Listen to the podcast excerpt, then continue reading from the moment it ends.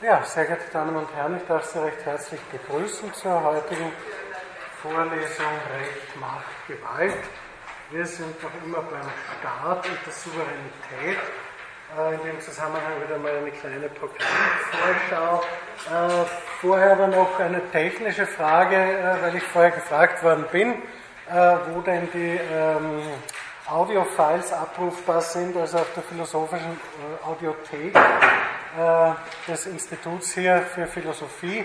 Ich werde einen Link aber auch auf Moodle stellen, weil offenbar das so üblich ist, dass man auf Moodle einen Link findet das habe ich bisher nicht gemacht, aber es haben mir eh schon einige hingefunden, an der Anzahl der Aufrufe zu erschließen. Also denke ich, ich werde das aber noch äh, verbessern sozusagen und Ihnen auf Moodle einen Link äh, dazu anbieten, wenn Sie das nachhören wollen oder überhaupt äh, der Anwesenheit hier sich lieber äh, das Ganze in der Konserve anhören. Ähm, ja, also wie gesagt, eine kleine Programmvorschau, äh, damit Sie nicht denken, dass, äh, damit Sie den Faden nicht verlieren, sozusagen. Ähm, wir schließen es langsam aber sicher den Staat ab in den nächsten Einheiten.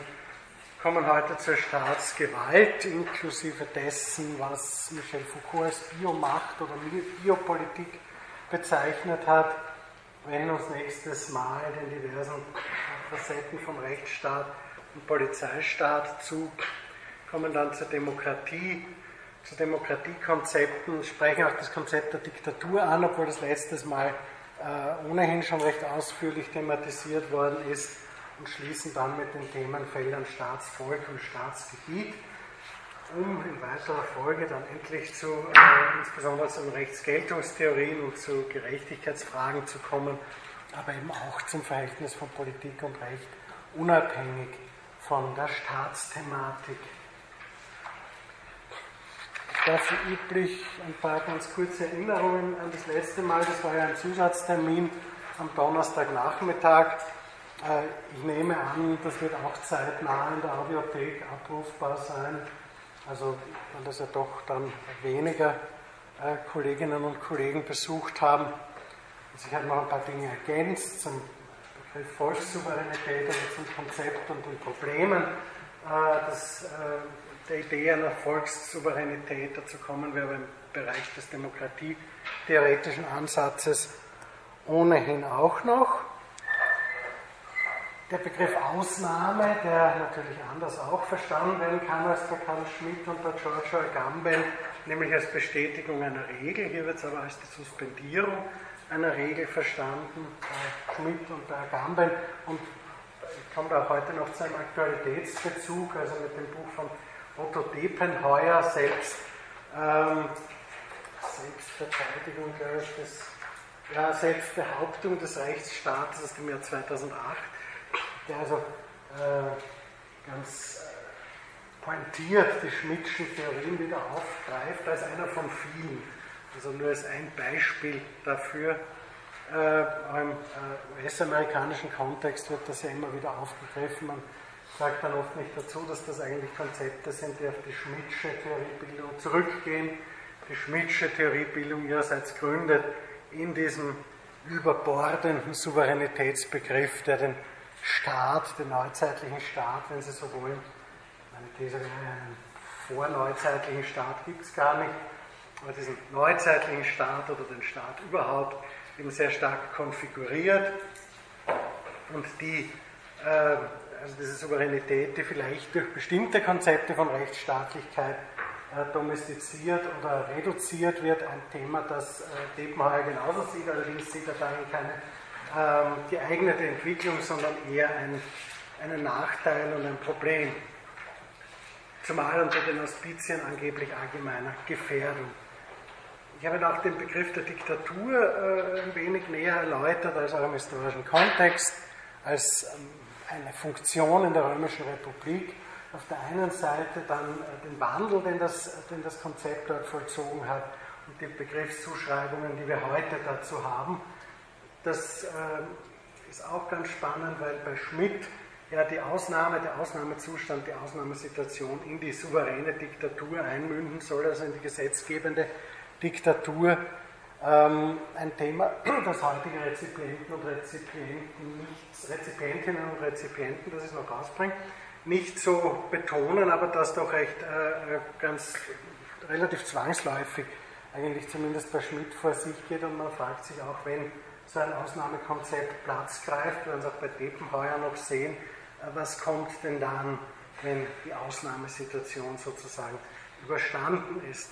Ich habe Ihnen dann letztes Mal einiges noch äh, vertiefend erläutert zur politischen Theologie, auch hier unterschiedliche Begrifflichkeiten, also der Hinweis, dass äh, die Kombination Theologie und Politik auch in anderen Kontexten vorkommt, insbesondere in, einem, in, einer, in einer, Abhandlung von Spinoza zum Beispiel, theologisch-politischer Traktat, wo es aber genau um das Gegenteil geht, also eine Entflechtung von politischen und religiösen Konzepten. Bei äh, Schmidt ist das ja an sich von der Grunddisposition her nicht auflösbar, also die prägnanten Begriffe der Staatstheorie seien allesamt theologisch und müssten daher auch zurückgebunden werden auf quasi theologische Konzepte, die nun ihrerseits wieder ein äh, überbordendes und sehr weites Souveränitätskonzept implizieren, das quasi in göttliche Sphären hineinreicht. In dem Zusammenhang habe ich auch angesprochen die Begriffe politische Religionen und politische Spiritualität in dem Zusammenhang auch eine Rolle spielen können, sowie das Konzept der Säkularisierungsthese insgesamt, das wir auch schon bei Löwig hatten, dort in kritischer Absicht. Es werden so diese These äh, bei allen Verästelungen im Detail vor äh, moderne äh, religiöse, theologische Konzepte transformiert in politische, kulturelle, wissenschaftliche und andere äh, Positionen. Und das schwingt aber mit, dieses ursprüngliche äh, Konzept, dieses ursprüngliche theologische äh, Substrat und wird ähm, sozusagen entweder äh, immer wieder hochkommen oder es wird sozusagen über Schmidt dann ähm, der Referenzpunkt für eine Interpretation und Analyse. Äh, was ich auch noch sagen muss, äh, technischer Art, äh, die Folien der letzten beiden Vorlesungen habe ich bislang nicht geschafft, online zu stellen. Das werde ich aber diese Woche nachholen,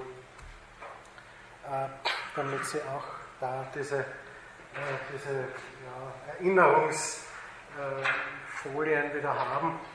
Ähm, wie gesagt, das kommt aber eher alles auch in der Audio, Audiothek zum Nachhören.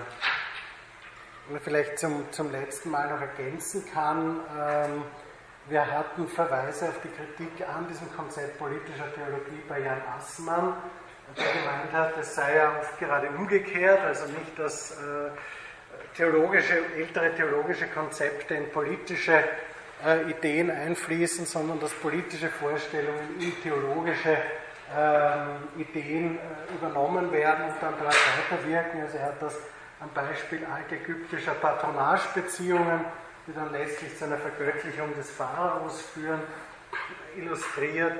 Ich habe auf Jacques Le Goffs Ausführungen zur Entstehung des Fegefeuerglaubens im Hochmittelalter hingewiesen, wo er eben darauf, davon ausgeht, dass gesellschaftliche Veränderungen, der Aufstieg des Bürgertums als einer Art dritten Schicht gegenüber Adel und Klerus auf der einen Seite und Bauern äh, auf der anderen Seite sowie Veränderungen im Strafrecht, die auch durch komplexere Handelsbeziehungen bedingt waren, die dazu geführt haben, dass es zwischen Freilassung und Hinrichtung oder Verstümmelung noch andere Dinge gegeben hat. Und so sei eben auch dieser Fegefeuerglaube entstanden in dieser Zeit als ein drittes Jenseitskonzept zwischen äh, Himmel und Hölle, Paradies und äh, Verdammnis, wie immer das auch genannt werden mag in diesen einschlägigen Vorstellungswelten. Äh, man kann noch ein Stück weitergehen, das habe ich letztes Mal nicht erwähnt, ergänzt sich jetzt noch, äh, wenn Sie an äh, Sigmund Freuds Buch Der Mann Moses denken, dann vertritt er darin eine These, die auch Feuerbach vertreten hat, unter anderem, also das Buch reduziert sich ja nicht darauf, nämlich dass die, das Bild des, des, des Propheten Moses äh, von dem seines Gottes nicht mehr geschieden wurde und ähm, die Vorstellung, die nun mit, diesem, mit dieser einen Person oder mit einem bestimmten Menschen, mit einem bestimmten charismatischen Menschen verbunden worden sind, immer mehr auf das Bild des einen Gottes projiziert worden sind, sodass man es pointiert sagen könnte, es ist nicht so sehr der Mensch ein Abbild dieses einen Gottes, als dieser eine Gott ein Abbild des Menschen. Wird dann auch als Projektionstheorie bezeichnet, zum Teil äh, geht noch ein Stück weiter, weil es eben über diese politischen Verhältnisse hinausgeht, insgesamt auf das Verhältnis von Religion und Kultur ganz allgemein. Und äh, ja, was Spinoza betrifft, ähm, der, der, ähm, die Verbannung aus der, aus der jüdischen Gemeinde in Amsterdam hat eben sehr stark auf ähm, unterschiedliche Ausdeutungen der, äh, der äh, Bibel und Methoden der Ausdeutung derselben. Ich habe Ihnen dazu einen, einen Auszug, also einen zentralen Auszug aus dem theologisch-politischen Traktat letztes Mal gebracht, zu tun gehabt. Also diese ausgeprägte freie Geistlichkeit und die, das, äh, der Versuch, sich auch religiöse Inhalte rational zu erschließen, war in dieser Zeit offenbar mit keiner äh, monotheistischen äh, Religionsgemeinschaft wirklich gut machbar. Wie gesagt, wir sind dann im Jahr 16, wir sind dann in, in, der Mitte des 17. Jahrhunderts. Gut, gibt es von Ihrer Seite irgendwelche Nachfragen, Nachbohrungen, äh, Kritik, Anmerkungen zum letzten? Bitte. Der klassische Gottesstaat, der Iran zum Beispiel, wo ist der, da Bitte? Äh, der Gottesstaat. Ja, naja, gut, das wäre dann eine, eine ähm, Reinform von Vermengung von Politik und, und Religion, äh, die historisch immer wieder vorgekommen ist in der, in der Konstellation. Ich habe es letztes Mal nur ganz nebenher angesprochen, weil eben sehr oft davon ausgegangen wird, dass äh, in islamischen Ländern die Verflechtung von Religion und Politik sehr stark sei, muss man auch differenzieren. Aber wenn Sie zum Beispiel den Iran nehmen als Beispiel oder auch Saudi-Arabien, wo es eine sehr enge Verflechtung gibt, von religiösen Konzepten und, und politischen Ansätzen, dann wäre das sozusagen noch ein Stück weiter als jetzt der Ansatz von Schmidt, der ja meint, es hat ja eine Säkularisierung stattgefunden und es haben ja die, äh, es sind ja die, Vorstell die religiösen Vorstellungen diffundiert, diffundiert in die äh, säkulare Welt, aber dort un, äh, ungebrochen mehr oder weniger übernommen worden, halt nur übersetzt worden in irdische Verhältnisse und man müsse zurückgreifen zu deren Interpretation auf die ursprüngliche Intention oder auf das ursprünglich weite theologisch-religiöse Konzept. Ähm, so interpretiert er ja auch Souveränität, also als ein quasi religiöses, quasi äh, theologisches Konstrukt, das äh, eine, eine Art Göttlichkeit des Souveräns oder des politischen Willens oder wie immer er das nennt, das variiert ja bei ihm auch im Laufe der Zeit, das äh, Problem würde sich jetzt in einem Staat oder in einem, in einem Gemeinwesen, der sich sowieso äh, politisch über religiöse Doktrinen definiert, in der Form ja gar nicht stellen, weil dort äh, ist es sowieso klar, zumindest vom Selbstverständnis dieses Staates und seiner Repräsentanten und Repräsentantinnen, dass religiöse Ideen, religiöse Dogmen Grundlagen des Politischen sind dort und dass das auch gar nicht in Frage gestellt wird, beziehungsweise dass es dann eher darum geht, das Politische anhand einer, eines als, als rechtgläubig äh, aufgefassten Religionskonzepts zu interpretieren. Also da stellt sich dieses Problem des Bruchs ja nicht, das sich jetzt für Leute wie Karl Schmidt sehr wohl stellt oder auch für Löwit, die meinen, ja, es hat schon eine, eine, eine Verweltlichung sozusagen stattgefunden, man ist schon weggegangen von diesen mittelalterlichen Vorstellungen eines äh, äh, allmächtigen Gottes, von dem her die Welt interpretiert und gedeutet werden kann, aber irgendwie schwingt das noch sehr stark mit und irgendwie steckt das in, tief in den Knochen dieser modernen Weltkonstruktion drin. Und bei Löwit führt das zu einer kritischen Infragestellung dieser Konzepte. Bei Schmidt führt es dazu zu sagen, man muss sich diesen Traditionen äh, in adäquaterer Weise sozusagen stellen und diese, diese Struktur des äh, theologisch-religiösen Konzepts in die politische Sphäre wieder reintegrieren, gewissermaßen, als ein Machtkonzept, also nicht jetzt als irgendwie eine Vorstellung von, ähm, weiß ich nicht, äh, exzessiven Altruismus oder so irgendwas, sondern als ein, als ein Machtkonzept, nämlich um wieder zurückzukommen zu diesem äh, starken Souveränitätsbegriff, der ja an diese Idee eines einen wahren, allmächtigen Gottes irgendwie ursprünglich äh, zumindest gebunden zu sein scheint.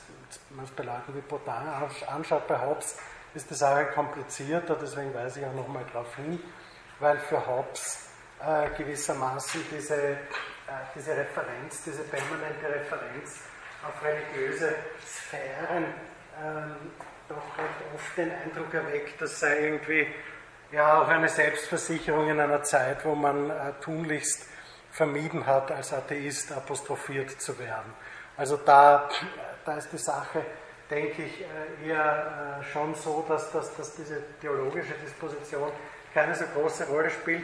Schmidt liest das allerdings bei Hobbes sehr stark hinein. Also der bezieht sich immer wieder auf den Hobbes und liest das dort auch sehr stark hinein oder heraus, je nachdem. Aber ich weiß nicht, ob das jetzt Ihre Frage beantwortet, aber in einem religiös fundierten Gemeinwesen wird sich das in der Form gar nicht stellen, sondern die haben sowieso dann eher die Frage, äh, wie interpretieren wir unsere religiösen Voraussetzungen so, dass das politische Handeln diesen adäquat ist. Und da gibt es dann eben diesen, äh, weiß ich nicht, Wächterrat oder wie sich das nennt im Iran, die eben dekretieren, was jetzt richtig und was falsch ist und was richtige Koran-Exegese sei und was falsche. In Saudi-Arabien haben sie die sunnitische äh, Entsprechung zu einem solchen Gemeinwesen, wo es dann eben auch darum geht, äh, den Islam äh, als Grundlage zu haben für politische Verhältnisse. Und wenn Sie nachfragen, was heißt denn der Islam, das ist doch eine bestimmte Ausdeutung, also wahhabitische äh, Tradition seit dem 19. Jahrhundert und werden Ihnen die offiziellen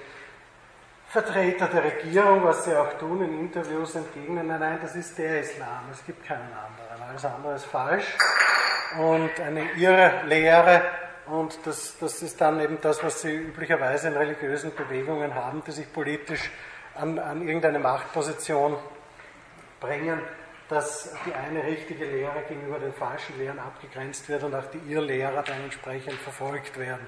Also das kennt man ja eh dann auch im Kontext von Hinrichtungen äh, von solchen Personen, die hier äh, die falsche Lesart der Religion äh, zum Besten geben. Deswegen ja auch der äh, Ansatz bei Spinoza, der sehr freigeistig ist und sehr äh, auf, die, auf die individuelle Freiheit von Menschen pocht, der eben eine radikale Trennung fordert und meint, das kann zu nichts führen. Also das kann nur zu Repression führen und zu Unterdrückung. Und das ist es ja auch nicht. Also je stärker ein religiöses Dogma in politische Verhältnisse einwirkt, desto repressiver wird die Sache und auch irrational. Weil was, was soll man dagegen einwenden, wenn jetzt irgendein, irgendein religiöser Guru sagt, das ist die orthodoxe Auffassung und alles andere ist falsch, dann kann man da eigentlich nicht mehr viel argumentieren. Gut. Ja, äh, bei Literaturhinweise kommen, wie gesagt, äh, Sie sehen mir das hoffentlich nach, dass die Folien noch nicht da waren. Äh, sie kommen im Laufe dieser Woche. Ja, Karl Schmidt erklärt, äh, nein, Hobbes erklärt sein, äh, sein Staatswesen eigentlich recht naturalistisch im Gegensatz zu dem, was, äh, was äh, Hobbes, äh, was Schmidt ihm unterstellt. Äh, meine These jetzt, im Ausgang von diesem Unterwerfungsvertrag, den hatten wir ja schon, Verträge und ohne das Schwert sind bloße Worte nach Hobbes besitzen nicht die Kraft, einem Menschen auch nur die geringste Sicherheit zu bieten, falls keine Zwangsgewalt errichtet worden oder diese für unsere Sicherheit nicht stark genug ist, wird und darf deshalb jeder Mann sich rechtmäßig zur Sicherung gegen alle anderen Menschen auf seine eigene Kraft und Geschicklichkeit verlassen. Das führe dann eben zu diesem Kampf aller gegen alle.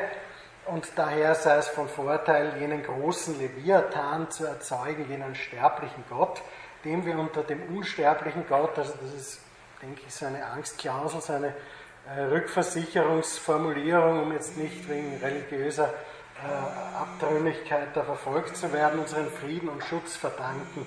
Denn durch diese ihm von durch diese ihm von jedem Einzelnen im Staate verlierene Autorität steht ihm so viel Macht und Stärke zur Verfügung, die auf ihn übertragen worden wird, dass er durch, durch den dadurch erzeugten Schrecken, Terror, in, der, in die Lage versetzt wird, den Willen aller auf den innerstaatlichen Frieden und auf gegenseitige Hilfe gegen auswärtige Feinde hinzulenken. Also das sind Konzepte, die ziemlich naturalistisch begründet werden, wo nicht wirklich jetzt ein religiöser, außer wenn man jetzt also von diesem Querverweis auf den unsterblichen Gott absieht, äh, in Gebrauch genommen werden, die aber einen starken, auf Sicherheit und Ordnung äh, referierenden Staat inaugurieren und genau den hat Schmidt ja auch im Sinne, äh, der eben auch meint, das habe ich gerade vorhin herausgesucht, ähm, dass auch die Rechtsordnung äh, etwas Lebendiges sei und nicht bloß eine Serie von Regeln, nämlich die komplexe und vielfältige Organisation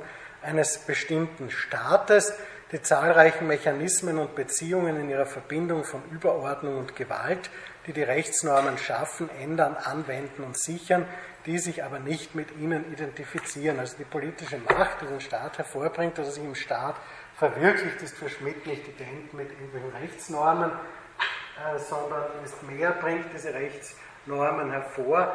Und wie wir gleich bei Schmidt, äh, bei, bei Depenheuer und einem Theaterstück, das Ferdinand von Schirach letztes Jahr veröffentlicht hat und das sich seither einer großen Popularität erfreut, weil man da als Publikumsmitglied mitstimmen darf ähm, und auch im Fernsehen schon zur Aufführung gelangt ist äh, und genau diese Probleme eigentlich thematisiert unter den Auspizien angeblicher Bedrohung, weil dort wird das ja dann schlagen. Ähm, es geht dann darum, dass dieser Sicherheitsbegriff, dieser, äh, dieser überbordende Sicherheitsbegriff, ähm, ja nur unter den Auspizien irgendeiner Bedrohungslage auch verkaufbar ist, weil die Leute der Meinung sind, es geht, es ist eh keine Bedrohung da. Und die Gerichte arbeiten irgendwie vernünftig, mehr oder weniger, und sie können ihre rechtlichen Probleme und ihre Verhältnisse zu dem Staatswesen, das ohnehin eher als, ähm, äh, als eingeschränkt erträglich betrachtet wird, dann kommt man mit, dieser, mit diesem Schmidtschen Ansatz und diesem ursprünglichen Souveränitätsbegriff, der diesem Staatswesen eben historisch und systematisch offenbar sehr stark inheriert, entgegen allen Bemühungen, sich davon irgendwie äh, zu distanzieren und das irgendwie auf Distanz zu bringen, zu domestizieren und zu zivilisieren, immer wieder durchdringt und der, äh, unter den Auspizien des Arguments besondere Situationen bedürfen besonderer Maßnahmen, wird derlei dann wieder ausgegraben. Es geht also um die, um die Vorstellung eines sogenannten starken Staates, der auf den äh, Grundlagen von Sicherheit und Ordnung agiert und der seinen Repräsentantinnen und Repräsentanten auch entsprechend große äh, Handspielräume äh, lassen will und der vor allen Dingen die ähm, Mechanismen des sogenannten liberalen Rechtsstaats am liebsten äh, aushebeln möchte, die eben vorsehen, dass Menschen nur dann belangt werden können durch einen Staat, wenn sie irgendetwas getan haben, das gegen dessen Rechtsordnung verstößt, getan haben, nicht in Zukunft tun werden. Und wenn das auch nachweisbar ist und ein öffentlicher Ankläger oder eine öffentliche Anklägerin das nachweisen kann vor Gericht, nur dann darf sozusagen vorgegangen werden gegen Staatsbürgerinnen und Staatsbürger. Das ist eine massive Einschränkung dieses alten Souveränitätskonzepts durch den Rechtsstaat, der sich im 18., 19. Jahrhundert, 20. Jahrhundert mühsam und mit allen möglichen Rückschlägen entwickelt hat bzw. erkämpft worden ist. Aber die Gegenposition, diese offenbar ursprüngliche Intention des Souveränen, des, des, der entgrenzten Souveränität, schlägt da allenthalben immer wieder durch.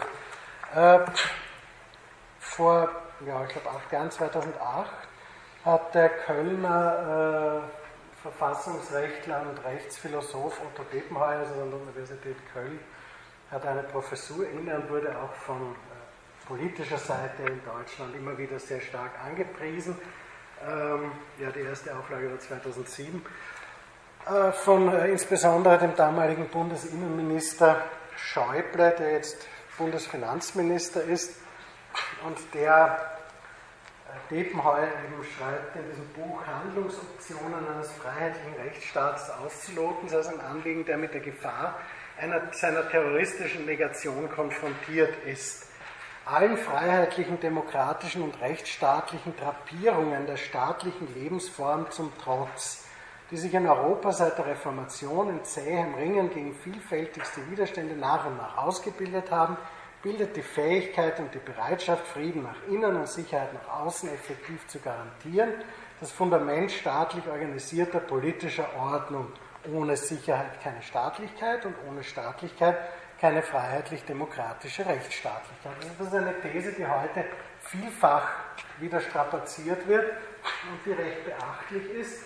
Also das ursprüngliche Staatswesen, das ursprüngliche Konzept der Staatlichkeit oder das eigentliche wäre dieser sehr breite Souveränitätsbegriff, mit allen Konsequenzen, die er hat. Und da gibt es halt gewisse Drapierungen rechtsstaatlicher Provenienz, die man halt so erschritten hat im Laufe der Zeit. Aber im Grunde genommen, wenn es wirklich eng wird, wenn es kritisch wird, dann äh, können die nicht weiter Beachtung finden und können nicht weiter tragen, weil wenn die Staatlichkeit an sich, dieses, dieser Kern der Staatlichkeit, zu der eben dieser Souveränitätsbegriff, dieser sehr weite, den ich jetzt lang und breit geschildert habe, gehöre, dann gibt es auch keinen Rechtsstaat, zu dem solche Faktoren gehören. Wir werden auch noch dazu kommen, dass es unterschiedliche Begriffe vom Rechtsstaat gibt, unterschiedliche Vorstellungen, zu dem aber auch im Kontext des liberalen Rechtsstaats auf jeden Fall die Vorstellung von Gewaltenteilung gehört, von äh, gewissen Grundrechten vor Gericht, ähm, Unschuldsvermutung, äh, Beweislast auf der Seite des Anklägers, bei Strafverfahren und im Zivilrecht halt auch bestimmte Regeln, die äh, gelten. Diese, auf dieser Basis kann sich der Staat nicht selbst behaupten, schreibt Depenheuer, denn er stehe unter den Auspizien einer terroristischen Herausforderung. Was kaum jemand in Europa für möglich gehalten hat, schreibt er, der zivilisatorisch inspirierte, humanitär motivierte und zuweilen in Gestalt der humanitären Intervention auch militärisch geführte Kampf für Freiheit und Demokratie, für Rechtsstaat und Menschenrechte in der Welt stößt bei den zu überzeugenden Probanden im nicht westlichen Rest der Welt nicht nur auf Unverständnis und Widerstand, den man durch intensive Überzeugungsarbeit, großzügige Entwicklungshilfe und dergleichen überwinden könnte. Im Gegenteil, diese Heiden der säkularen Rechtsstaatlichkeit und individuellen Freiheit gehen kulturell selbstbewusst und im Besitz fester religiöser Glaubensüberzeugungen zum Gegenangriff über. Demokratie und Rechtsstaat bedeuten ihnen nichts gegenüber religiöser Wahrheit, leben nichts gegenüber dem Tod. Ihr liebt das Leben, wir lieben den Tod, sagen diese bösen Menschen. Also von denen, von diesen Probanden aus dem nicht äh, westlichen Rest der Welt wird nun dieser fragile, ein wenig in seiner Selbstverteidigungsmöglichkeit eingeschränkte Rechtsstaat bedroht, aber nicht nur der Rechtsstaat, sondern auch die, äh, der Staat als solcher, das äh, Fundament, das souveräne äh, Fundament des Staates und das, der Rechtsstaat, dem nichts entgegenzusetzen hat, das sehen wir ja schon daran, dass das Grundgesetz auf einen solchen Ernstfall nicht eingestellt sei. Und nun hat das Bundesverfassungsgericht äh, im Jahr 2005 ein Gesetz gekippt, nämlich das Luftsicherheitsgesetz in Deutschland, das die Möglichkeit vorsah, äh, wenn eine Passagiermaschine entführt wird, habe ich Ihnen letztes Mal schon geschildert, in der Menschen sitzen, die sozusagen als Teil dieser Waffe, dieser, dieses zur Waffe umfunktionierten Flugzeugs in eine größere Menschenmenge gesteuert werden sollen, dann hat dieses Luftsicherheitsgesetz vorgesehen, dass diese, dieses Flugzeug abgeschossen werden könne. Im Jahr 2005, 2006 hat das Bundesverfassungsgericht diese Regelung wieder aufgehoben und das kritisiert der Depenheuer naturgemäß, der sich immer für dieses Luftsicherheitsgesetz ausgesprochen hatte, vorher das Bundesverfassungsgericht verschärfe in diesem Urteil die rechtliche Asymmetrie im Kampf gegen den Terror, indem es nämlich den Rechtsstaat äh, praktisch äh, wehrlos mache. Und auf dieser Basis äh, überlegt er sich dann Prämissen der Selbstbehauptung, äh, nämlich, äh, dass überhaupt ein Selbstbehauptungswille des Staates vorhanden sei äh, gegen die terroristischen Feinde der offenen Gesellschaft, wie er das nennt dass ähm, heikle Rechtsfragen irgendwie beherzt angegriffen würden und dass auch verantwortliche Entscheidungen im, im Ernstfall getroffen äh, werden. Denn der Ernstfall, auch so ein Begriff, den Karl Schmidt sehr gerne referiert, sei ja schon längst eingetreten. Nämlich durch die terroristische Bedrohung. Und in dieser Ausnahmesituation des Ernstfalls sei eben souverän zu entscheiden. Im Ernstfall tritt an die Stelle des allgemeinen Bürgerstatus die theoretische Unterscheidung zwischen Freund und Feind. Der grundgesetzliche Rechtsstaat will die Kategorie des Feindes nicht kennen, das ist eben sein Problem.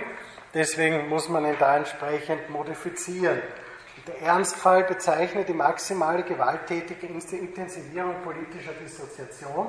Er lässt die beteiligten Menschen existenziell auseinandertreten und in eine Konflikt, in eine ja, gewaltförmige Konfliktsituation zueinander treten. Und da müsste eben auch etwas äh, wie das sogenannte Bürgeropfer mit berücksichtigt werden. Also nicht nur, dass Leute halt äh, draufgehen, wenn äh, irgendwelche terroristischen Anschläge verübt werden, sondern dass sie auch vom Staat geopfert werden müssten im Kampf gegen den Terror, womit wir wieder bei der Passagiermaschine wären. Ähm,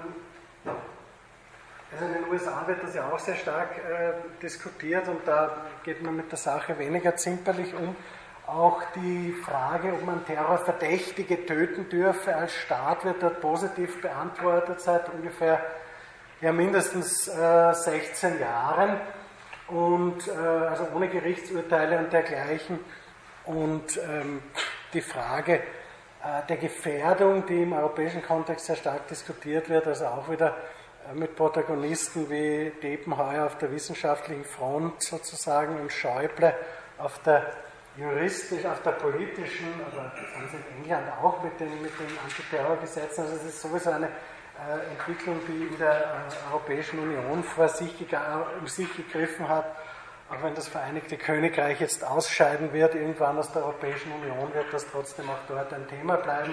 Also die Frage, kann man als Staat gegen Personen vorgehen, die noch gar nichts gemacht haben, das strafrechtswidrig ist, das rechtsstaatlichen Regelungen widerspricht? Äh, weil sie gefährlich sind, weil sie ihre Gefährlichkeit irgendwie signalisiert haben, zum Beispiel durch Anklicken der falschen Internetseiten und dergleichen mehr.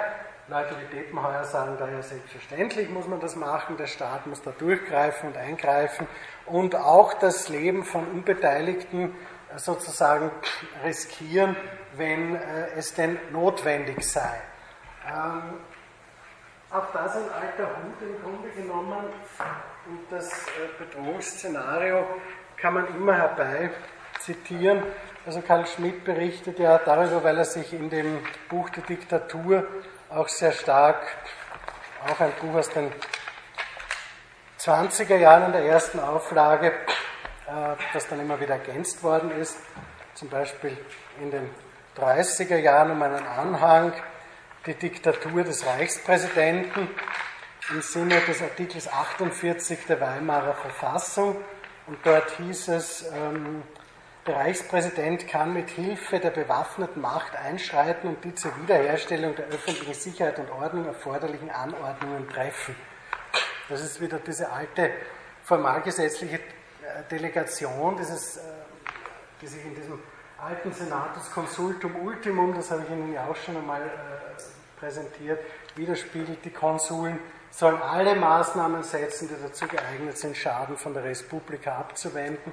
Also das Gemeinwesen, in diesem Fall der Staat, und ein bestimmter Repräsentant darf alles äh, unternehmen, was eine Gefährdung abwendet. Damit haben sie den alten Souveränitätsbegriff in Reihenform äh, wiederhergestellt. Und damals wurde diskutiert, zum Beispiel im, äh, in der Nationalversammlung, also im deutschen Parlament, ob es möglich sei, dass der Reichspräsident Städte mit giftigen Gasen belege, wenn das eben im konkreten Fall zur Wiederherstellung der Sicherheit und Ordnung die erforderliche Maßnahme sei. Und natürlich äh, ist Schmidt dieser Ansicht, dass das durchaus also im Bereich des Möglichen gelegen ist. Auch viele andere Zeitgenossen waren dies.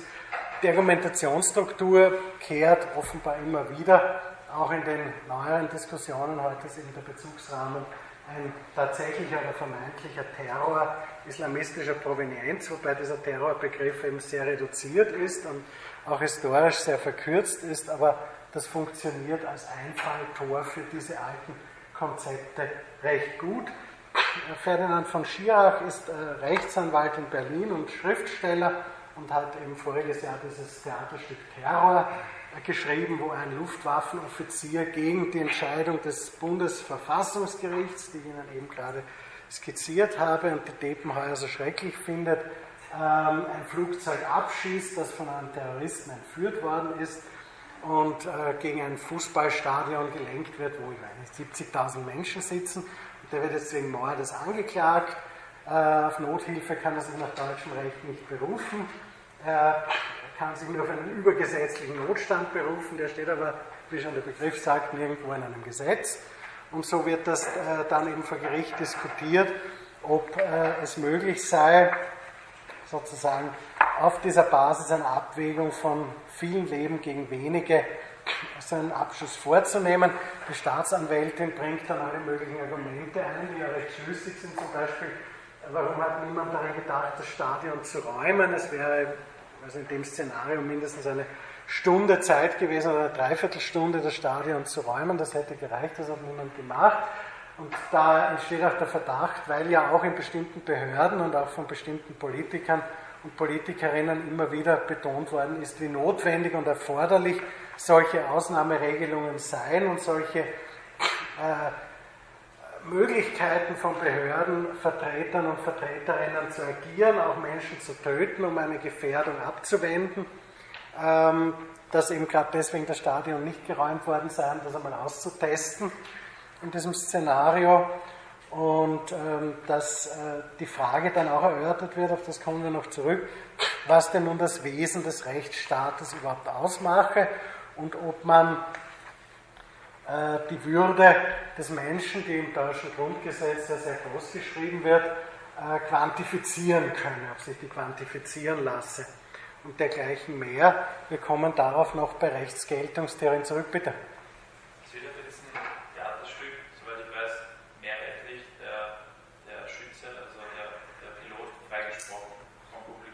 In den meisten Fällen ja nicht mit dieser überwältigenden Mehrheit wie bei der Fernsehaufführung, weil je weiter die Leute weg sind von dem Ganzen, also auch räumlich, desto lockerer ist man da offenbar.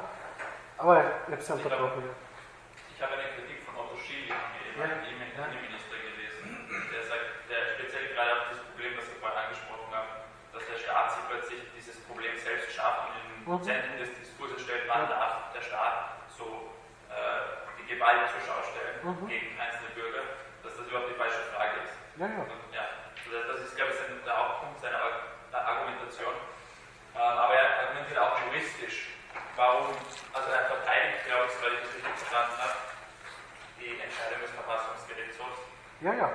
Ähm, und da wollte ich fragen, ob ich das richtig verstanden habe, wie das juristisch äh, gerechtfertigt wird. Dass man nämlich, dass der Staat ganz sicher weiß, wenn er das Flugzeug abschießt, 270 Menschen mhm. zu töten, aber man nicht mit Sicherheit wissen kann, was danach passieren würde. Das heißt, er muss den sicheren Tod auf die eigene Kappe nehmen und das kann er nicht gegenüber einer hypothetischen Bedrohung. Ja, also Bundes, das Bundesverfassungsgericht sagt, das geht eben nicht, man kann das nicht äh, quantifizieren und dass dieser Passus in dem Luftsicherheitsgesetz, ist also nicht das Ganze aufgehoben worden, sondern nur der Passus, der einen, einen Abschuss in einer solchen Gefahrenlage ermöglicht hat, wurde aufgehoben weil eben grundgesetzwidrig. Äh, Schirach legt sich in dem Stück ja nicht fest. Nicht? Also der hat schon in einer Rede, die auch der, der gedruckten Version beigefügt wird, sehr klar gemacht, wo seine, eigenen, äh, wo seine eigene Position äh, sich befindet. Der, es ist nicht in der Form nicht ausjudiziert. Also hat ja bis jetzt zum Glück noch niemand sein Flugzeug abgeschossen. Das heißt, es ist daher auch nicht in der deutschen Justiz äh, ausgestritten worden, was denn jetzt wirklich passiert, wenn, wenn jemand sowas macht. Die Möglichkeit, äh, sich auf Rechtsnormen zu berufen, ist relativ beschränkt, weil die Nothilfe äh, in Deutschland, also die Hilfe bei einer Bedrohung durch einen rechtswidrigen Angriff, die nicht gegen mich selbst gerichtet ist, sondern gegen eine andere Person, anders als in Österreich, sehr stark eingeschränkt ist. Also im Grunde genommen darf das nur eine mir nahestehende Person sein, wobei das nahe Verhältnis dann auch wieder sehr kasuistisch in der Judikatur geregelt ist. Und, oder ich muss die Person fragen, die muss mich um Hilfe bitten, also das ist alles sehr, sehr kompliziert und ähm, auf Nothilfe kann er sich nicht berufen, weil er weder ein Naheverhältnis zu diesen 70.000 Menschen in dem Stadion hat, noch haben ihn die darum gebeten, dass er das Flugzeug abschießt. Also das geht nicht, er kann sich nur auf übergesetzlichen Notstand berufen.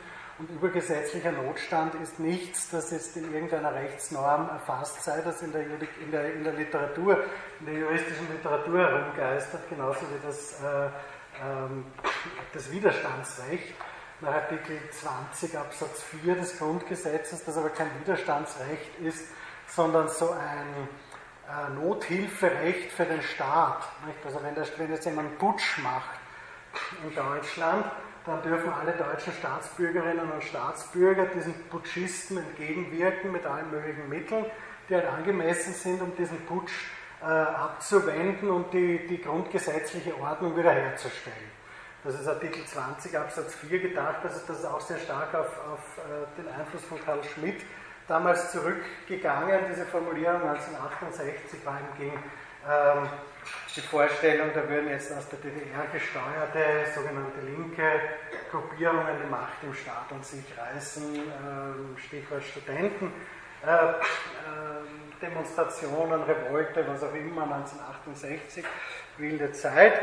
Das war die Vorstellung, das gibt es, sonst gibt es eigentlich nichts, worauf man sich rechtlich, und darauf, das geht nicht, weil da geht es ja nicht um einen Putsch, also das ist gar nicht die, die, äh, das Szenario des Artikels 20 Absatz 4 Grundgesetz und daher diese Idee des übergesetzlichen Notstandes, die aber ein Literaturkonstrukt ist, also die aus der juristischen Literatur kommt und nicht jetzt aus dem, aus dem, aus dem Verfassungsrecht selber, ist auch klar, weil wenn jetzt ein, ein, eine Rechtsnorm sagt, man darf sich gegen, äh, das, gegen die Rechtsnorm als solche oder gegen die Idee der Rechtsnorm auf übergesetzlicher Grundlage verhalten, dann wird es irgendwie widersinnig.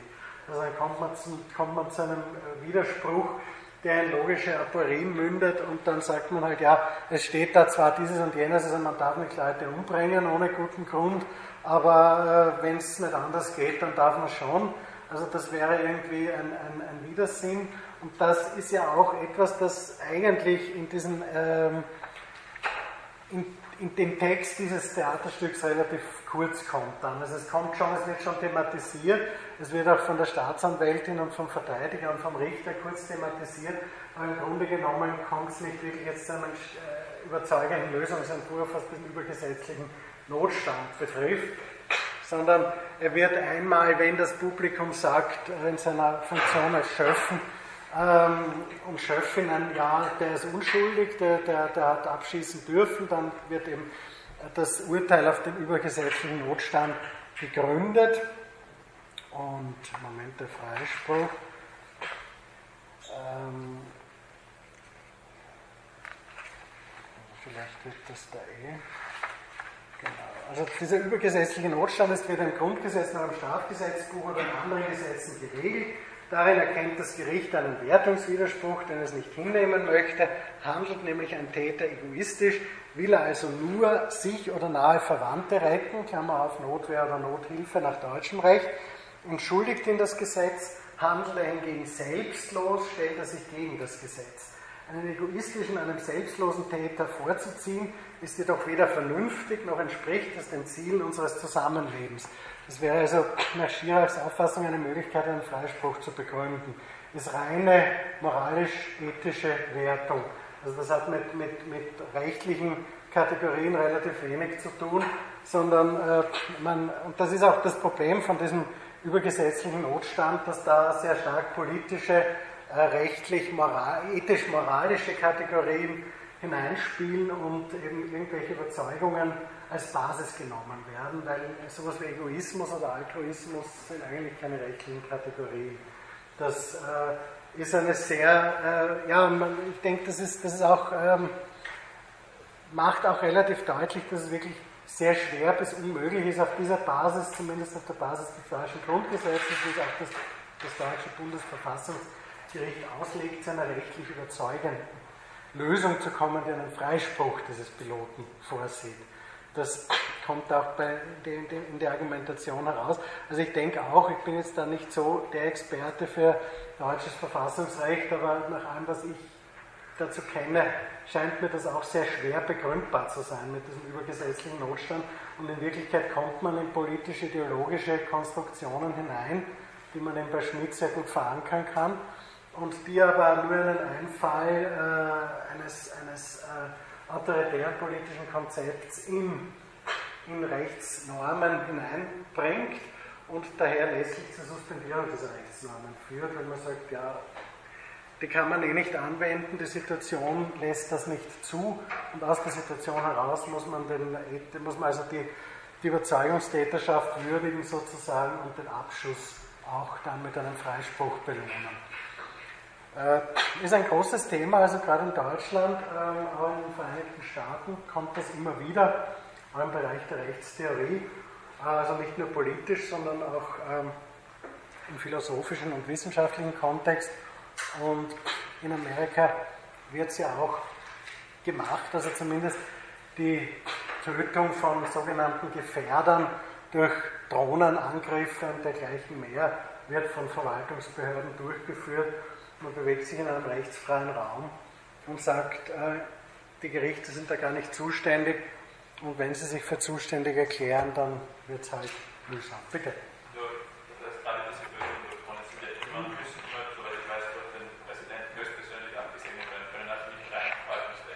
Ja, aber der ist auch ein Verwaltungsorgan letztlich. Also äh, es gibt. Ja, ja, also das gibt es auch so einen Sicherheitsrat, da sitzen noch andere Regierungsmitglieder drinnen. Aber äh, der Präsident, der sich da zum Richter aufspielt, der ist halt schon sehr weit in Richtung dessen, was, äh, wir kommen dazu eh noch einmal ausführlicher, äh, Clinton Rossiter in den 40er Jahren, allerdings in durchaus apologetischer Absicht als Constitutional Dictatorship bezeichnet hat. Also es gibt die Möglichkeit einer solchen Bündelung von Kompetenzen, letztlich auch eine Entscheidung über Leben und Tod, was ja für Schmidt ein zentrales Element von Souveränität ist. Also wirklich darüber zu entscheiden, ob Menschen leben dürfen oder sterben sollen. Äh, ein Gericht äh, würde so nicht vorgehen, weil ein Gericht müsste ja zumindest abwägen und den äh, Betroffenen anhören oder dessen Verteidigerin oder Verteidiger anhören. Das passiert ja alles nicht, sondern man sagt, das sind gefährliche Menschen. Die Geheimdienste tragen die entsprechenden Listen zusammen, legen sie dann den Entscheidungsträgern vor und unterschreiben. Und auf dieser Basis werden dann Menschen getötet. Äh, ob das jetzt solche sind, die in einem Flugzeug sitzen und als ja, das ist ja dann auch die nächste Frage. Also, ist das Flugzeug tatsächlich eine Waffe oder können, sich, kann man, können da Situationen noch eintreten, die man gar nicht beurteilen kann, die man gar nicht abwägen kann?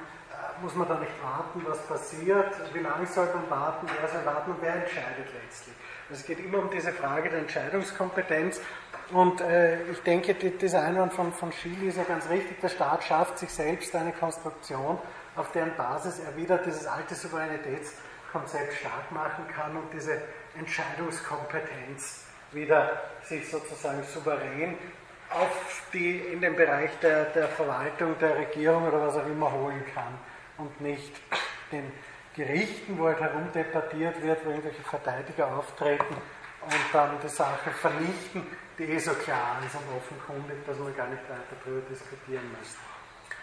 Äh, ich denke, es hat auch damit zu tun, dass dieser Souveränitätsbegriff dieses Souveränitätskonzept tatsächlich diesem Konzept des Staates, wie wir es kennen, sehr stark inheriert, sowohl von der Idee her, von der, also auf der ideengeschichtlichen Ebene wie auch auf der praktischen Ebene.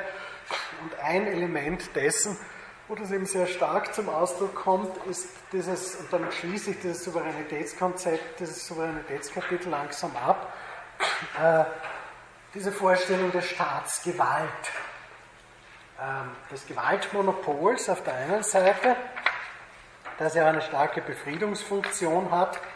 Denken Sie daran, wenn Sie sich historisch ein wenig umtun, wie gefährlich und äh, schwierig das Bereisen von offenen Landstraßen war in früheren Zeiten, letztlich auch bis ins 19. Jahrhundert hinein, welche Bemühungen gesetzt wurden von mittelalterlichen Herrschern, einen Landfrieden zu etablieren, wie die antiken Poleis während der Olympischen Spiele oder der, der panathenäischen Spiele versucht haben, die, einen, einen, äh, einen Frieden im, im, gesamten, auf der gesamten äh, gesamten, im gesamten Einflussgebiet, das es noch ausbringt, herzustellen, damit die Leute eben unbehelligt reisen durften. Also das äh, Duellunwesen, das auch bis ins 20. Jahrhundert noch hineingewirkt hat, all diese Dinge, die Gewalt der Einzelnen oder der Kleingruppen eben bündelt der Staat an sich und sagt, nur ich darf diese Gewalt ausüben. Dafür darf ich aber exzessive Gewalt ausüben. Das ist, das, äh, das ist die der Gegenpol. Also es hat diese Befriedungsfunktion, diese Beruhigungsfunktion, die Gewalt der Einzelnen, der vielen Einzelnen, wie bei Hobbes, wird sozusagen eingedämmt, langsam, sehr langsam. Wie gesagt, das, wenn Sie es, wenn Sie es, wenn Sie es kennen, vielen Einzelbeispielen, also wenn Sie Reiseberichte aus dem 19. Jahrhundert lesen über gefährliche Über Wirtsleute, ihre Gäste massakrieren und dergleichen mehr Räuberbanden und was auch immer und vielleicht auch vieles übertrieben und ausgeschmückt ist. Duelle, die verboten wurden, die beim Militär verboten wurden, in, in Deutschland und in Österreich und trotzdem praktiziert worden sind. Also all das äh, ist sozusagen etwas, was der Staat durch sein Gewaltmonopol einzudämmen sucht. Auf der anderen Seite eben exzessive Gewaltausübung, und das wusste schon Hobbes, der ja auch meint, ähm, die Aufgabe des Souveräns, ob Monarch oder Versammlung, ergibt sich aus dem Zweck, zu dem er mit der souveränen Gewalt überhaupt betraut wurde, von diesen Leuten, die sich ihm unterworfen haben, nämlich der Sorge für die Sicherheit des Volkes. Das ist ganz zentral für diese Vorstellung von Staat, von staatlicher Gewalt. Das ist schon exzessiv, so sagt man, aber es sorgt auch für eure Sicherheit und für die Ordnung und für die Ruhe. Und dann gibt es halt keinen Bürgerkrieg mehr, vor dem sich Hobbes so fürchtet, und es gibt keine einzelnen Gruppen, die gegen andere losprügeln, sondern es gibt nur mehr den Souverän und der hält die alle irgendwie im Zaun. Warum er das machen soll, wissen wir nicht so genau. Jetzt ist der Kraft natürlichen Gesetzes verpflichtet, schreibt Hobbes.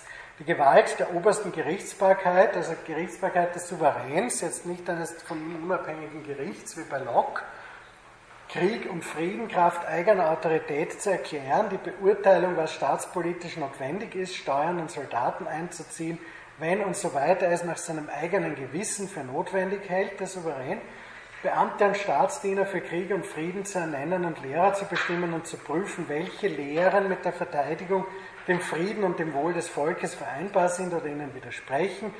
Alles das gehört zu seinen Pflichten und es sei umso notwendiger, die Grundlagen dieser Rechte sorgfältig und wahrheitsgetreu lehren zu lassen, da sie durch kein bürgerliches Gesetz oder durch die Furcht vor gesetzmäßiger Bestrafung allein aufrechterhalten werden können.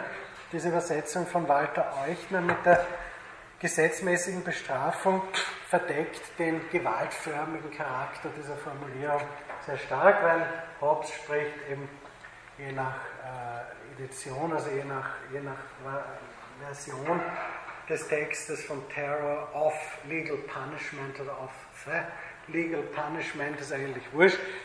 Es geht darum, dass der Staat mit exzessiver Gewalt gegen alle möglichen Bedrohungen seiner Souveränität, aber auch von Sicherheit und Ordnung, wobei er selbst definiert, was Sicherheit und Ordnung sei, also der Staat selber definiert, vorgehen könne. Und das reicht sehr weit.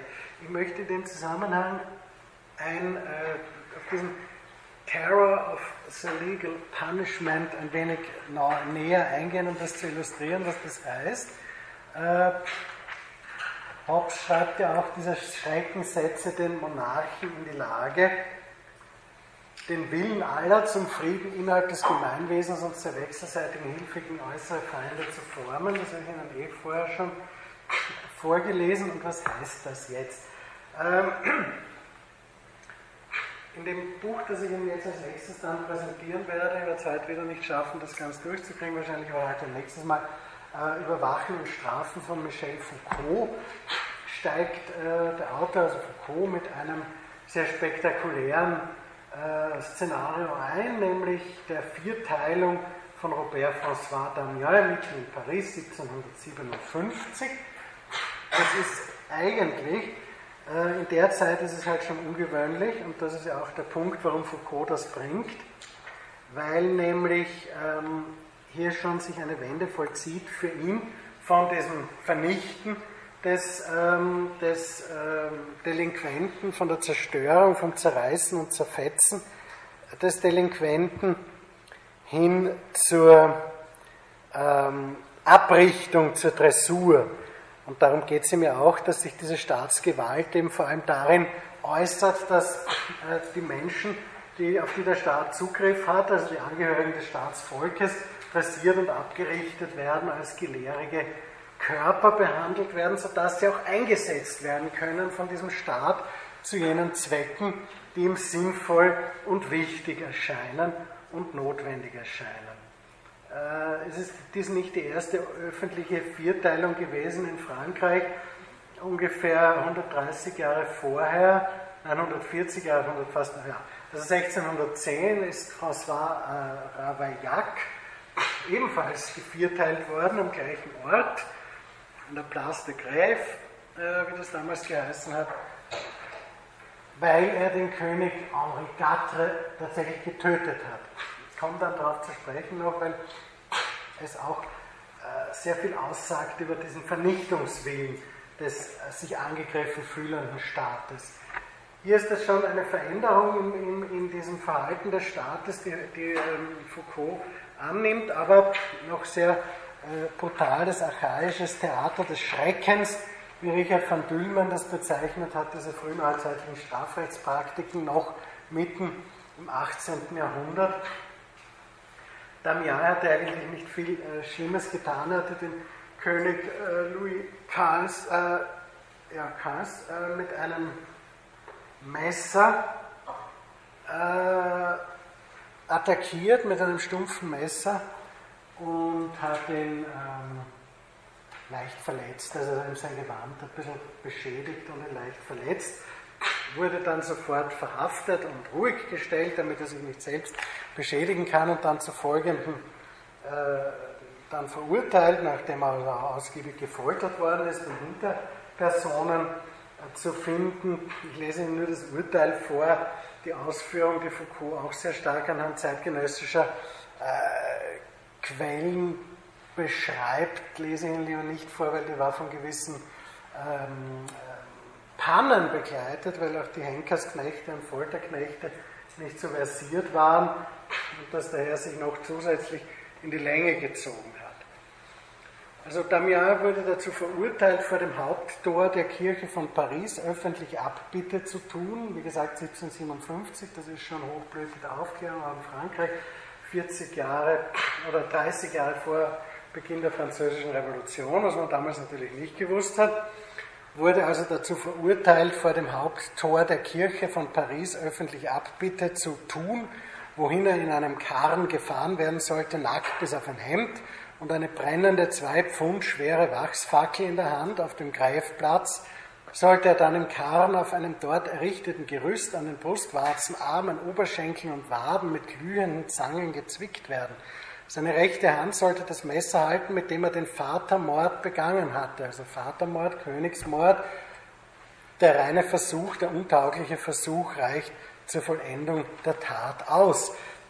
Seine rechte Hand sollte das Messer halten, mit dem er den Vatermord begangen hatte, und mit Schwefelfeuer gebrannt werden, und auf die mit Zangen gezwickten Stellen sollte geschmolzenes Blei, siedendes Öl, brennendes Bechharz und mit Schwefel geschmolzenes Wachs gegossen werden. Dann sollte sein Körper von vier Pferden auseinandergezogen und zergliedert werden. Seine Glieder und sein Körper sollten vom Feuer verzehrt und zu Asche gemacht und seine Asche in den Wind gestreut werden. Also eine ganz brutale, ein brutales Zerreißen und Zerfetzen dessen, der sich der äh, quasi göttlichen Souveränität des Herrschers mit einem Messerchen in der Hand genähert hat und auch die, äh, noch die Zerstörung der Überreste, was Foucault ja nicht zitiert, ist, dass das Zerstörungswerk noch viel weiter geht. Das kann man im Urteil, das äh, gegen François Ravaillac 140 Jahre vorher ergangen ist, nachlesen. Das ist aber bei dem Urteil gegen Damian genauso dann gewesen. Das Gericht erklärt alle seine Güter dem Könige verfallen, verordnet auch, dass das Haus, in dem er geboren, der Erde gleichgemacht werde, nachdem der, dem es gehört, vorher entschädigt worden, worden, dergestalt, dass auf dem Grund und Boden, wo es gestanden, niemals wieder ein Haus gebaut werden darf. Sowie das 14 Tage nach Publikation besagten Urteils beim Schall der Trompeten und öffentlichen Ausruf der Stadt, in der die Eltern wohnen, sein Vater und seine Mutter auswandern und das Königreich verlassen, mit dem Verbot, jemals dahin zurückzukehren, widrigenfalls sie gehängt werden sollten und erdrosselt, ohne dass irgend vorher etwas von einem Prozesse wieder sie anhängig gemacht würde. Verbieten wir des Weiteren seinen Brüdern und Schwestern, seinen Oheimen, Basen und anderen von nun ab den Namen Ravaillac zu führen und heißen wir sie unter denselben Strafen einen anderen Namen anzunehmen und dem Substitut des Generalprokurators zu publizieren und zu exekutieren gegenwärtiges Erkenntnis unter Verwarnung, dass wir uns an ihn halten werden und vor der Exekution besagten Ravaillacs dass derselbe von neuem auf die Folter gespannt werde, um von ihm seine Mitschuldigen zu erpressen. Also die Auslöschung dessen, der sich in einem Fall äh, den Mord an äh, Henri Gatre, im anderen Fall 147 Jahre später den Versuch, den König äh, mit einem Messer zu attackieren, ist sehr weitreichend. Wer sich derart gegen die Souveränität stellt, gegen den schlägt die staatliche souveräne Gewalt mit aller Macht und aller Brutalität durch. Ich ergänze nur zum Mord an Henri Gatre. Ich habe Ihnen das ohnehin schon bei Baudin äh, ein wenig erläutert, dass das äh, wilde Zeiten waren. Äh, 16. Äh, Jahrhundert, äh, Heinrich von Navarra, der selbst Hugenotte ist. Der Kontext ist eben dieser Konflikt zwischen dem äh, König, der Katholik ist, und der katholischen Kirche und den Hugenotten, die im Adel eine sehr große Basis hatten. Ähm, Heinrich von Navarra heiratet mit äh, 19 Jahren Marguerite de Valois, Schwester des französischen Königs. Äh, diese Hochzeit wird zu einem Massenmord an den in Paris versammelten Hugenotten genützt durch die äh, Mutter des Königs Katharina äh, von Medici und ihrem, den sie umgebenden Aristokraten und Militärs. 1574, glaube ich, war das. Ähm, nein, 1572. Und 1594 wird ähm, äh, Heinrich IV., dann tatsächlich französischer König, bemüht sich nach mehreren Religionswechseln taktischer Art dann um ein größeres, äh, um ein größeres Maß an Toleranz, er lässt Toleranzedikt und wurde 1610 von besagtem Ravaillac, einem Lehrer, ermordet in einer sehr eigentümlichen Situation, wo er mehr oder minder alleine auf der Straße dem Zugriff jedes Vorbeikommenden ausgesetzt war, also der Heinrich IV. und äh, wird also von dem Ravaillac äh, erstochen. Auch hier wird der äh, Täter gefoltert und es werden, werden aber nie irgendwelche äh, Drahtzieher oder Hinterleute namhaft gemacht, wobei allerdings immer der Verdacht bestand, dass es doch sehr starke äh, Interessen innerhalb des Establishments gab, den König Henri IV zu beseitigen. Hier geht es aber nicht um diese historischen Begebenheiten. Der Kontext ist allerdings wichtig, deswegen weise ich auch immer darauf hin. Es ist sonst im luftleeren Raum und im luftleeren Raum ist eigentlich recht wenig. Das Spannende ist in unserem Kontext, wie massiv, wie ungebremst, wie gewaltförmig der Staat im 17. und auch noch im 18. Jahrhundert gegen diejenigen vorgeht, die seine Souveränität in Frage stellen und äh, den Träger dieser Souveränität attackieren. Äh, wie gesagt, diese Sache mit der königlichen Majestät hat auch einen langen Vorlauf und viele Vorformen die Idee, gegen Personen vorzugehen, die die Majestät des Souveräns, der dann auch oft ein, als König, als Monarch gedacht wird, vorgehen oder als etwas Ähnliches, die kommt immer wieder historisch, auch in vorstaatlicher Zeit, auch im Prinzipat, also unter Augustus, die Vorstellung eines sakrosankten Trägers der Macht kehrt immer wieder, ist für das Souveränitätskonzept des Staates aber offenbar von einer gewissen prägenden Relevanz, was man eben schon daran sehen kann, wie brutal dieses Staatswesen gegen diejenigen vorgehen, die diese, äh, die diese herrscherliche Macht äh, in irgendeiner Weise, also diese, diese Souveränität, diese königliche Souveränität in irgendeiner Weise verletzen.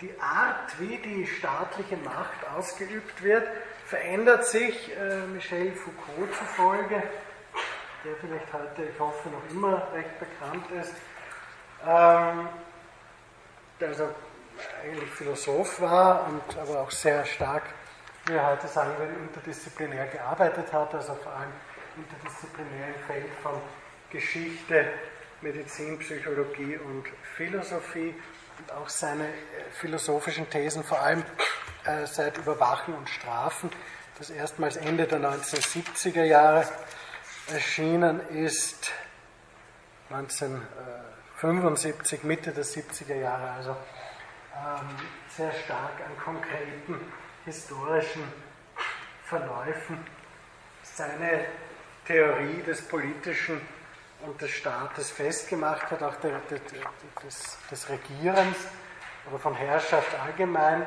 Davor hat er sich vor allem mit der Definition von Wahnsinn und der, der gesellschaftlichen Funktion von Wahnsinn beschäftigt und auch da schon sehr stark auf repressive Faktoren dieses äh, Konzepts abgestellt. Äh, seit dem 18. Jahrhundert beginnt für Foucault zumindest so äh, die Vorstellung, dass zu greifen innerhalb von, von Staatswesen, dass man die Untertaninnen und Untertanen eigentlich als verfügbare Objekte staatlichen Handelns betrachten kann, also wie Waren in einem, in einem Regal, über die man disponieren kann das setzt eine Reihe von Dingen voraus. Man muss wissen, wie viele man überhaupt hat. Man muss wissen, wofür sie tauglich sind. Und wenn sie nicht tauglich sind, dann muss man sie tauglich machen. Also, dass die Leute äh, so mm, ohne weiteres stundenlang in einer Manufaktur stehen und monotone Tätigkeiten ausführen, dass sie im Namen des Staates oder des Königs oder von wem auch immer mit der Waffe in der Hand äh, gegen irgendwelche äh, Feinde losrennen, im Gleichschritt und auf Befehl schießen, stechen, hauen. Das ist ja alles nicht selbstverständlich. Dazu muss man die Leute erst bringen. Und die bringt man nicht dazu, auch nicht dazu, dass man jetzt mit Brachialgewalt Leute öffentlich zu Tode foltert, sondern indem man sie dressiert, indem man sie abrichtet. Dieses Disponieren über, den, über die Untertanen kennen Sie vielleicht aus der Zeit, aus der Literatur dieser Zeit. Ich habe es natürlich wieder ausgedruckt, aber finde es nicht. Ähm, zum Beispiel bei Schiller in Kabale und Liebe 1784 erstmals aufgeführt, wo eben der Fürst äh, eine, eine ganze Kompanie von ähm, Landeskindern, wie es dort heißt, als Söldner verkauft, um seiner ähm, Geliebten äh, teure, eine teure Halskette zu kaufen.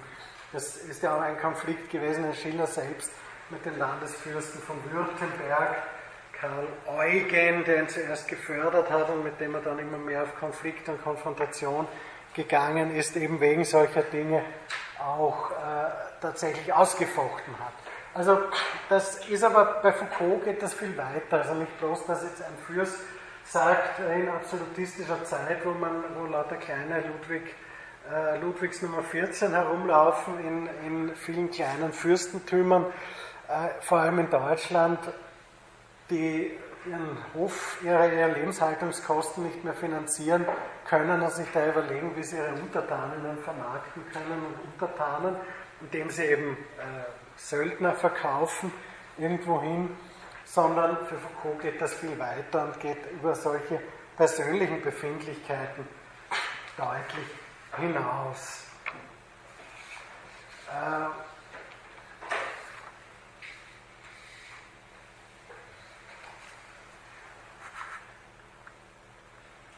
Was Foucault konstatiert, ist eine äh, Entpersonalisierung der Macht, also das, was wir auch schon bei Hegel äh, gesehen haben, die Vorstellung, naja, der Souverän, der, der legitimiert das Ganze, der unterschreibt halt dann, aber im Hintergrund spielt sich's ab und im Hintergrund agieren Staatsbeamte, Funktionsträger aller Art, die das ja, ökonomische, politische äh, Gedeihen dieses Staates und Funktionieren dieses Staates im Auge haben und dazu zweckrational ihre, die ihnen zugänglichen Untertaninnen und Untertanen einsetzen.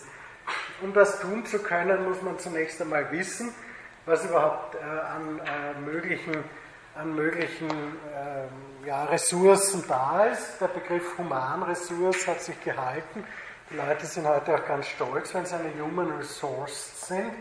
Äh, ist aber nicht sehr schön. Das hat zu, zu schlimmeren Zeiten Menschenmaterial geheißen.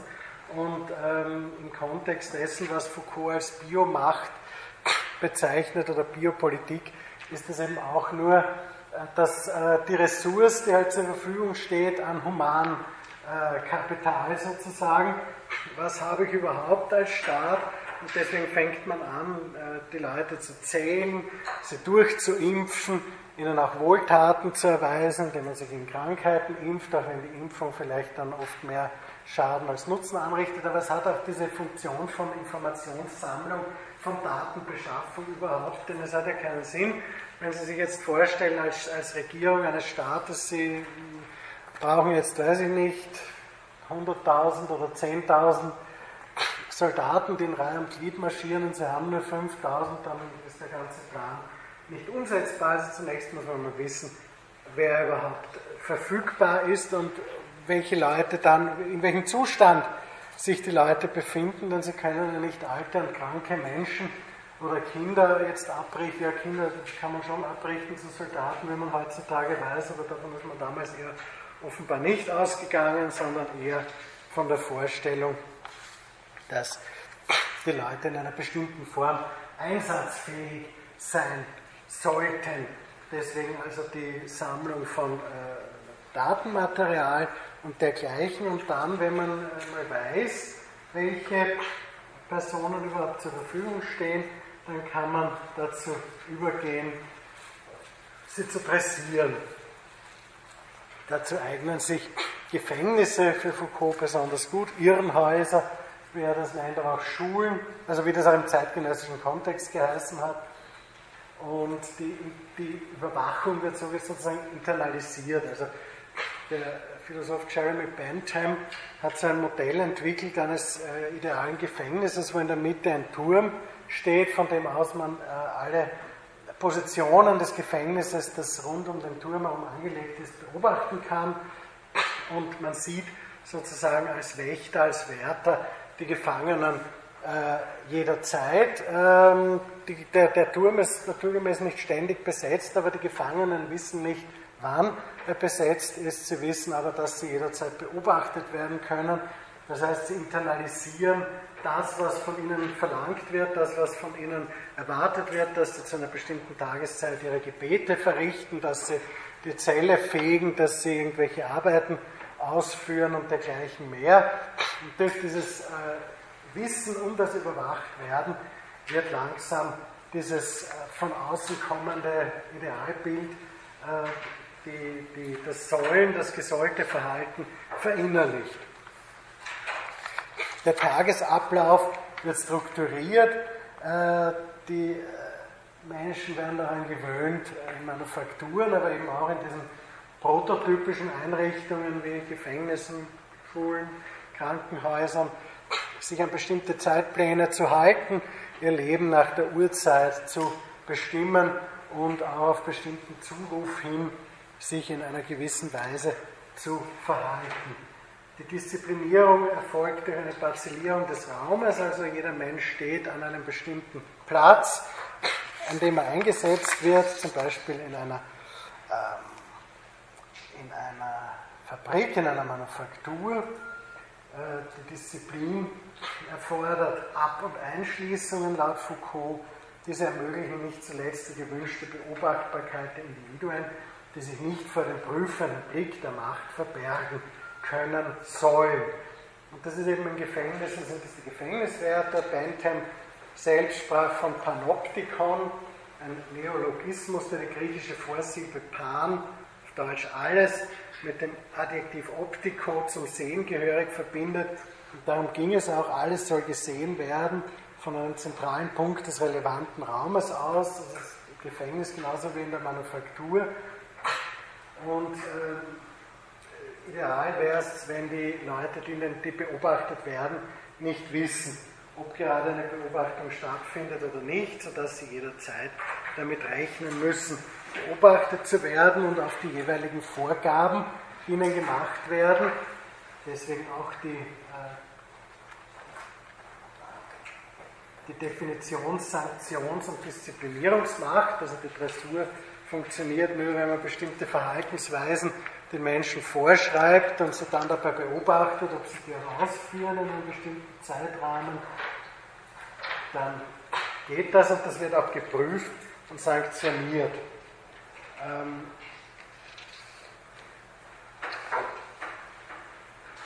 Eine Gliederung in überschaubare Einheiten ermöglicht hierarchisch strukturierte Beobachtung und gegebenenfalls Sanktionierung von Fehlverhalten.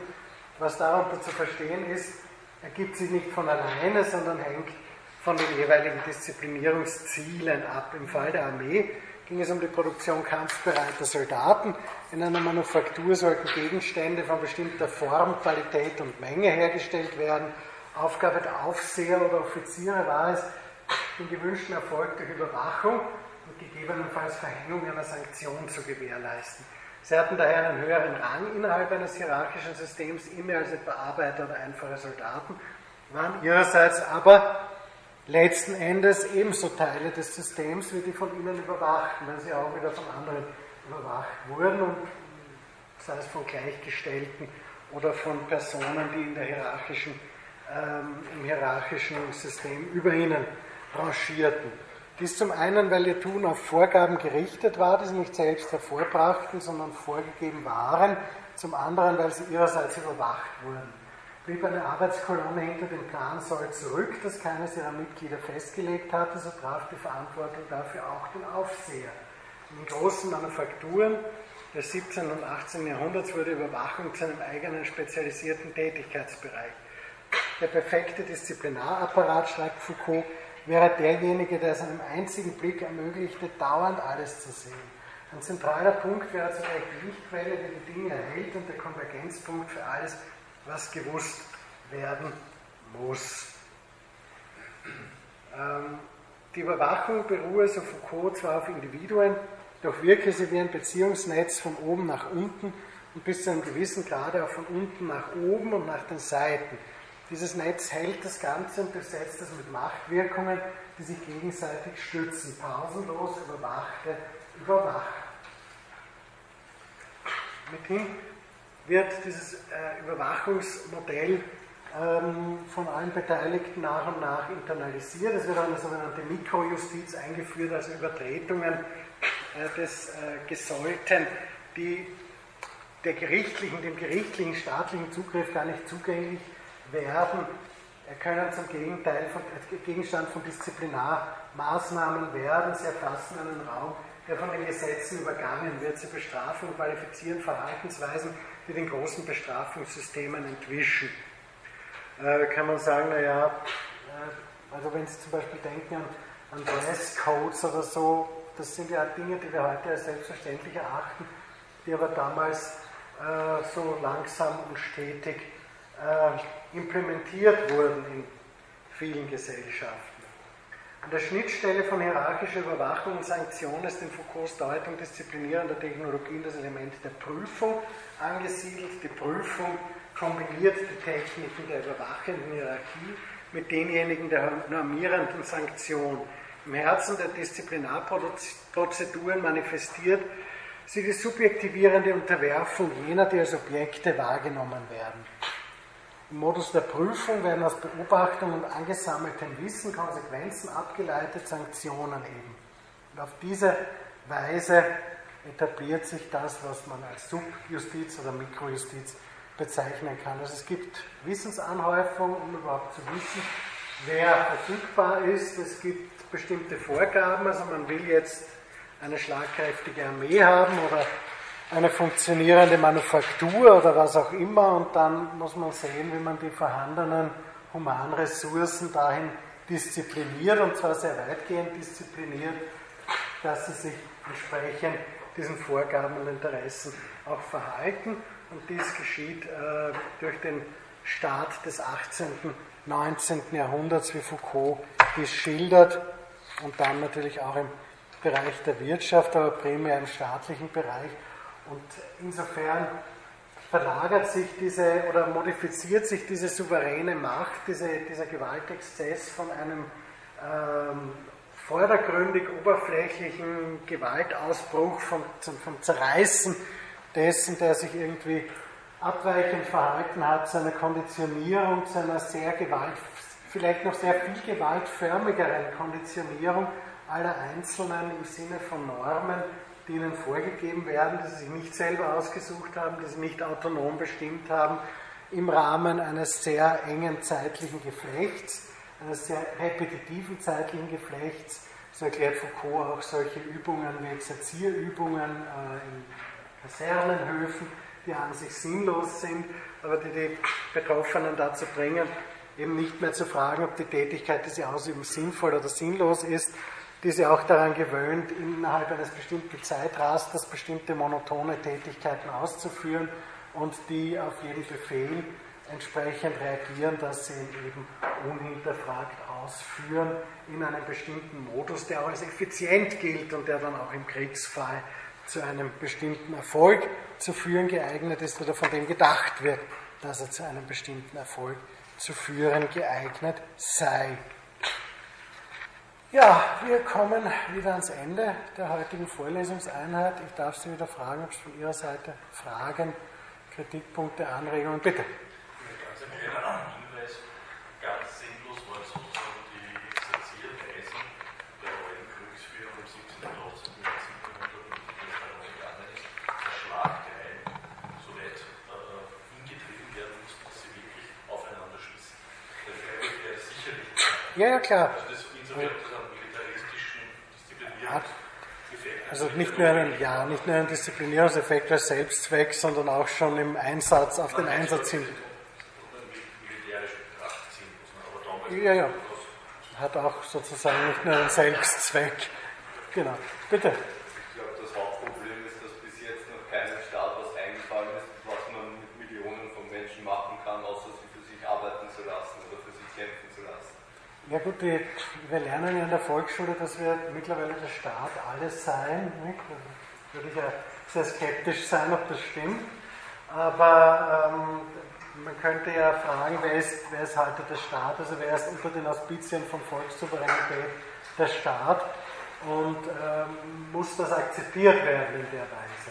Der ursprünglichen Idee des Staates entspricht das, würde ich sagen, also entweder die Leute einschüchtern, unterdrücken oder für sich arbeiten lassen oder sonst irgendwas, die Humanressourcen auszubeuten. Äh, die Frage ist, ob das zwangsläufig so sein muss.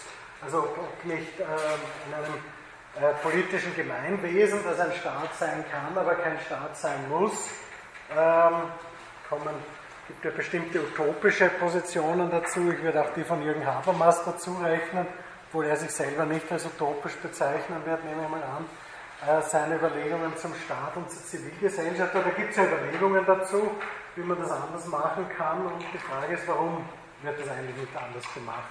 Also das ist das, äh, das ist ja kein naturgegebener Mechanismus, sondern etwas, das historisch gewachsen ist und mit bestimmten Ideen angereichert ist und aus bestimmten äh, Konstellationen hervorgeht und mit bestimmten, auf der Basis bestimmter Konzepte äh, internalisiert wurde, auch anerzogen wurde über die Jahrhunderte hinweg, aber die Frage ist ja die, ob das zwangsläufig immer so bleiben muss. Und da wäre die Frage die nächste, wenn es nicht so bleiben muss, warum ist es dann nicht längst anders? Nicht? Und das, das wäre dann so die Fortführung. Bitte. Ja,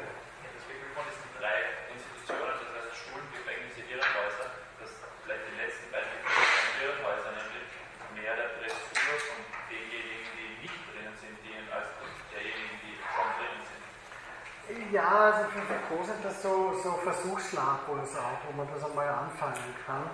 Äh, diese Dressur, äh, ja, auch, auch Mechanismen zu entwickeln, wie das funktionieren kann. Also ich glaube, ich weiß auch nicht, ob er das so planmäßig anlegt, aber so wie sich das halt entwickelt habe und wie, wie sich die, ähm, die Verhaltensweise und auch die, äh, ja, also dieses, dieses Band, ich kann Ihnen da auch ein, ein Bild äh, in diese Folien reinstellen. Also Bentham hat sich da ja sehr bemüht, um diesen, das darzustellen, wie so ein ideales Gefängnis ausschauen soll, wo man von einem zentralen Ort aus alle beobachten kann, alle Insassen. Also da gab es schon zielgerichtete Überlegungen dazu. Und irgendwo hat man das halt ausprobiert. Und in Gefängnissen und wie wir heute sagen, in Nervenheilanstalten, damals Irrenhäuser, war es leicht möglich, weil sich die Leute sowieso nicht kümmern konnten. Also die waren dort sowieso interniert und ihrem Zugriff ausgesetzt. Äh, manche würden behaupten, sie sind das heute noch, aber das sind wilde äh, Spekulationen. Ähm, also da konnte man auch wirklich zugreifen auf, das, auf die Humanressourcen und das einmal austesten und ausprobieren, äh, wie, das, wie man das machen kann.